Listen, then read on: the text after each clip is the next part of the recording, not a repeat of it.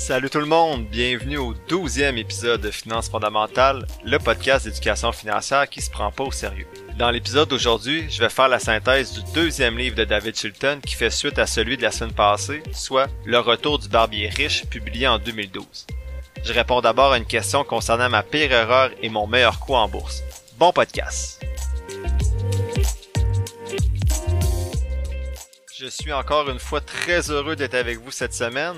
Avant de répondre à la question de Marie cette semaine, je vais vous partager les commentaires de ma plus vieille ce matin sur le podcast. Ce matin, je déjeunais avec mes filles et en background, j'avais mis un des épisodes du podcast pour vérifier la qualité sonore parce que j'ai changé de micro. Je sais que c'est pas encore parfait, mais ma plus vieille me dit "Papa, comment tu fais pour pas respirer quand tu parles Là dans ma tête, je sais bien qu'est-ce qu'elle veut dire, je parle assez vite dans les podcasts.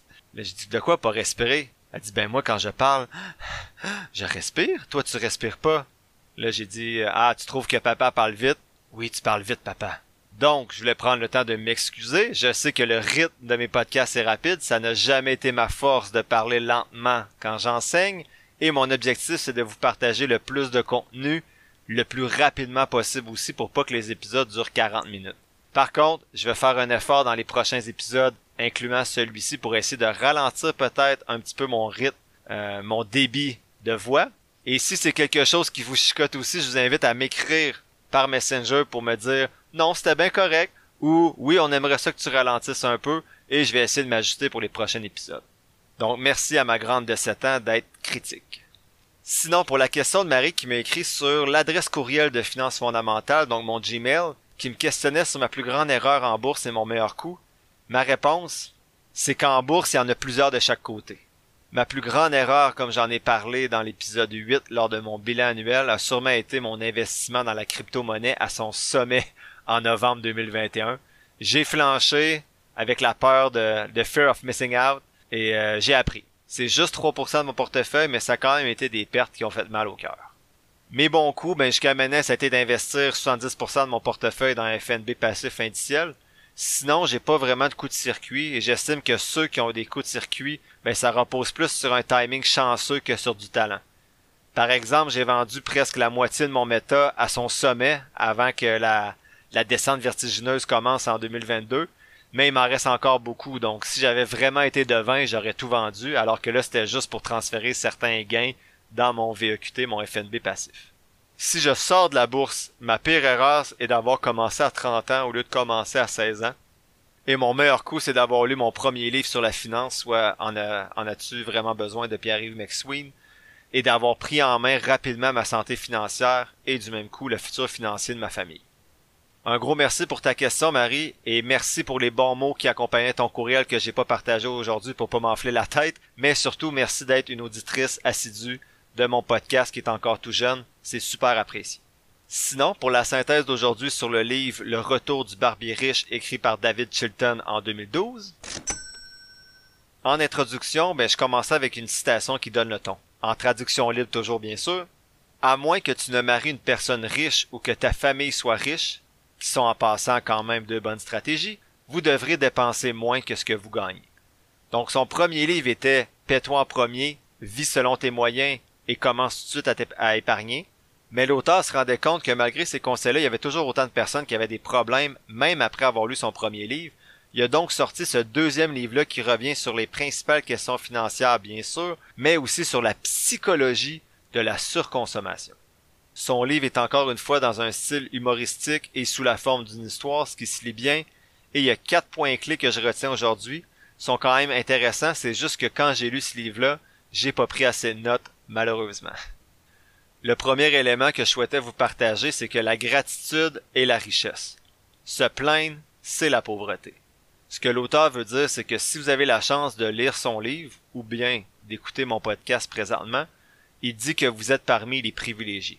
Selon les statistiques, si on est né au Canada, il paraît qu'on fait automatiquement partie des 4% les plus privilégiés de la planète, même si on gagne le salaire minimum. Mais le mot à retenir est devrait. On devrait se sentir privilégié, mais on, devient souvent frustré selon l'auteur quand on n'a pas de connexion Internet alors que des milliards de personnes n'ont même pas d'électricité.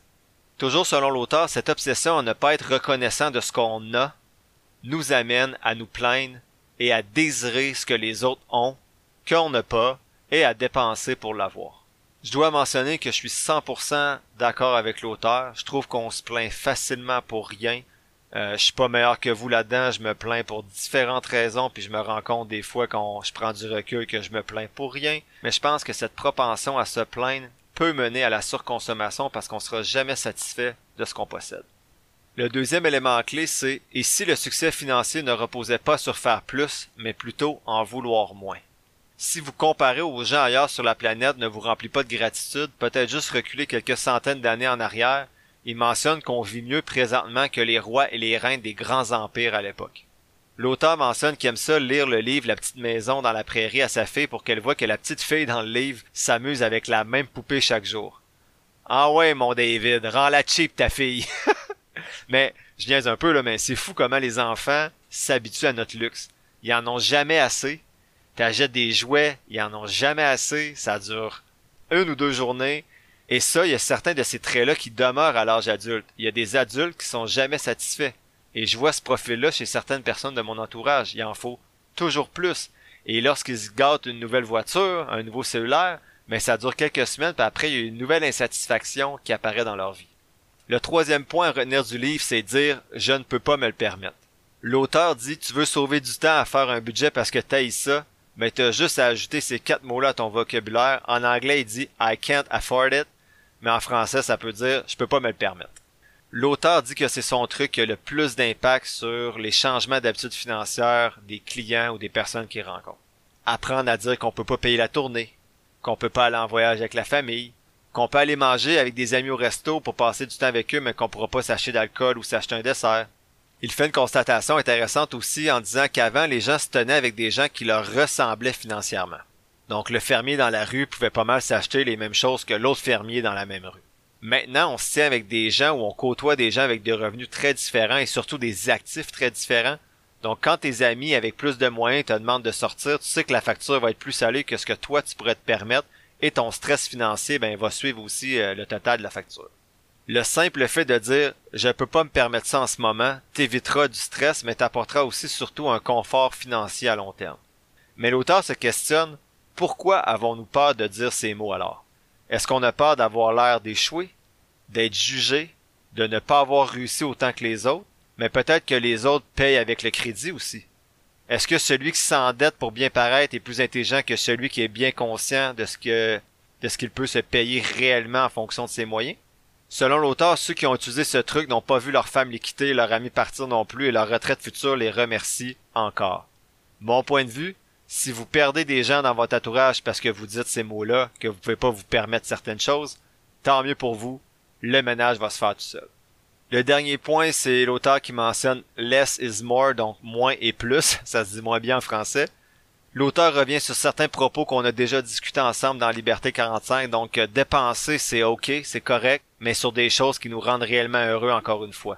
Dépenser sur des expériences et moins sur des biens matériels. Il donne un exemple de, l'hypothèque, donc il aime pas vraiment les grosses hypothèques cet auteur-là, donc il mentionne T'es content d'avoir le plus gros prêt possible pour avoir la grosse maison, mais est-ce que c'est réellement ce qui te rend plus heureux?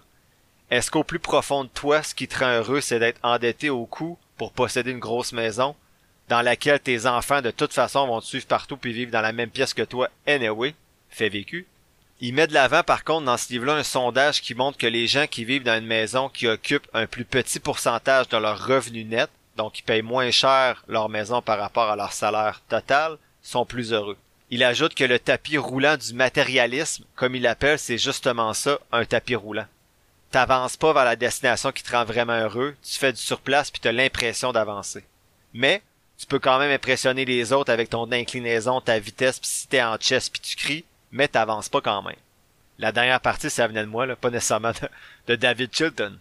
L'auteur dit que les expériences ont plus de chances de rendre heureux. Donc je fais le lien, je fais un lien douteux là, avec ce que j'avais dit avec le No Gift Act, donc de pas donner nécessairement des cadeaux matériels quand je parlais des livres de Pierre-Yves McSween.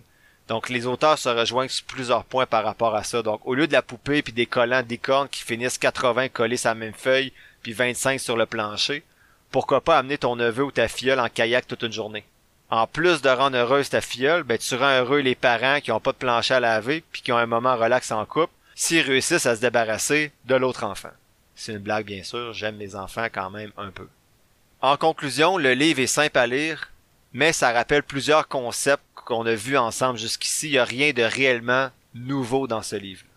Par contre, c'est toujours important d'avoir ces rappels-là, mais j'en suggère peut-être pas la lecture si vous prévoyez déjà lire d'autres livres discutés précédemment, parce que selon moi, ce livre-là se résume bien avec les points qu'on vient de discuter ensemble, alors que dans d'autres livres, je vous mentionnais que certains points peut-être mériteraient d'être lus entièrement dans certains chapitres des livres qu'on a partagés ensemble. L'épisode tire à sa fin. Je vous remercie d'avoir écouté ce douzième épisode de Finances fondamentales. En résumé, arrêtez de vous plaindre et soyez plutôt reconnaissant de ce que vous avez. Ça vous évitera de dépenser pour plaire aux autres. Et n'oubliez pas que vous êtes dans le 4% des plus privilégiés de la planète, juste en habitant au Canada. N'ayez pas peur non plus de dire que vous pouvez pas vous permettre quelque chose. Vous perdrez pas votre blonde, votre chum ou vos amis, sinon ben ça sera une bonne chose de faite, selon moi. Et enfin, less is more. En apprenant à vivre dans vos moyens, vous consommerez moins, mais vous aurez plus de moments ou de biens qui vous rendent réellement heureux. Dans le prochain épisode, je vais faire la synthèse du livre D'endetté à millionnaire, un plan pour les milléniaux, les jeunes familles et tous ceux qui veulent s'enrichir de David Descoteaux. Ceux qui sont intéressés, je vais partager cette semaine sur la page Facebook de Finances fondamentales un tableau synthèse des trois compagnies analysées en bourse avec mon outil, soit Finvolution, FINV, Flogan Genetics, FLGT et Logitech LOGI. Vous pouvez faire trois choses pour moi si vous avez apprécié l'épisode d'aujourd'hui ou le podcast en général, soit vous abonner au podcast et à la page Facebook de Finances fondamentales et me laisser un avis positif, ce qui peut être super intéressant pour faire connaître un peu plus le podcast, c'est de le partager sur votre page à vous ou à des gens que vous connaissez qui pourraient être intéressés. Et finalement, je vous invite toujours à m'écrire pour me poser vos questions auxquelles je tente de répondre au début des épisodes en m'écrivant sur le Gmail de Finances fondamentales ou sur la page Facebook de Finances fondamentales. Les informations apparaissent dans la description du présent épisode. N'oubliez pas que je suis pas un expert ou un gourou de la finance, juste un gars qui tripe un peu trop et qui partage ce qu'il apprend avec vous. Prenez pas ce que je dis pour du cash ou comme une recommandation d'achat, faites toujours vos propres recherches. Sur ce, merci encore pour votre écoute et on se dit à la semaine prochaine pour le 13e épisode de Finances fondamentales.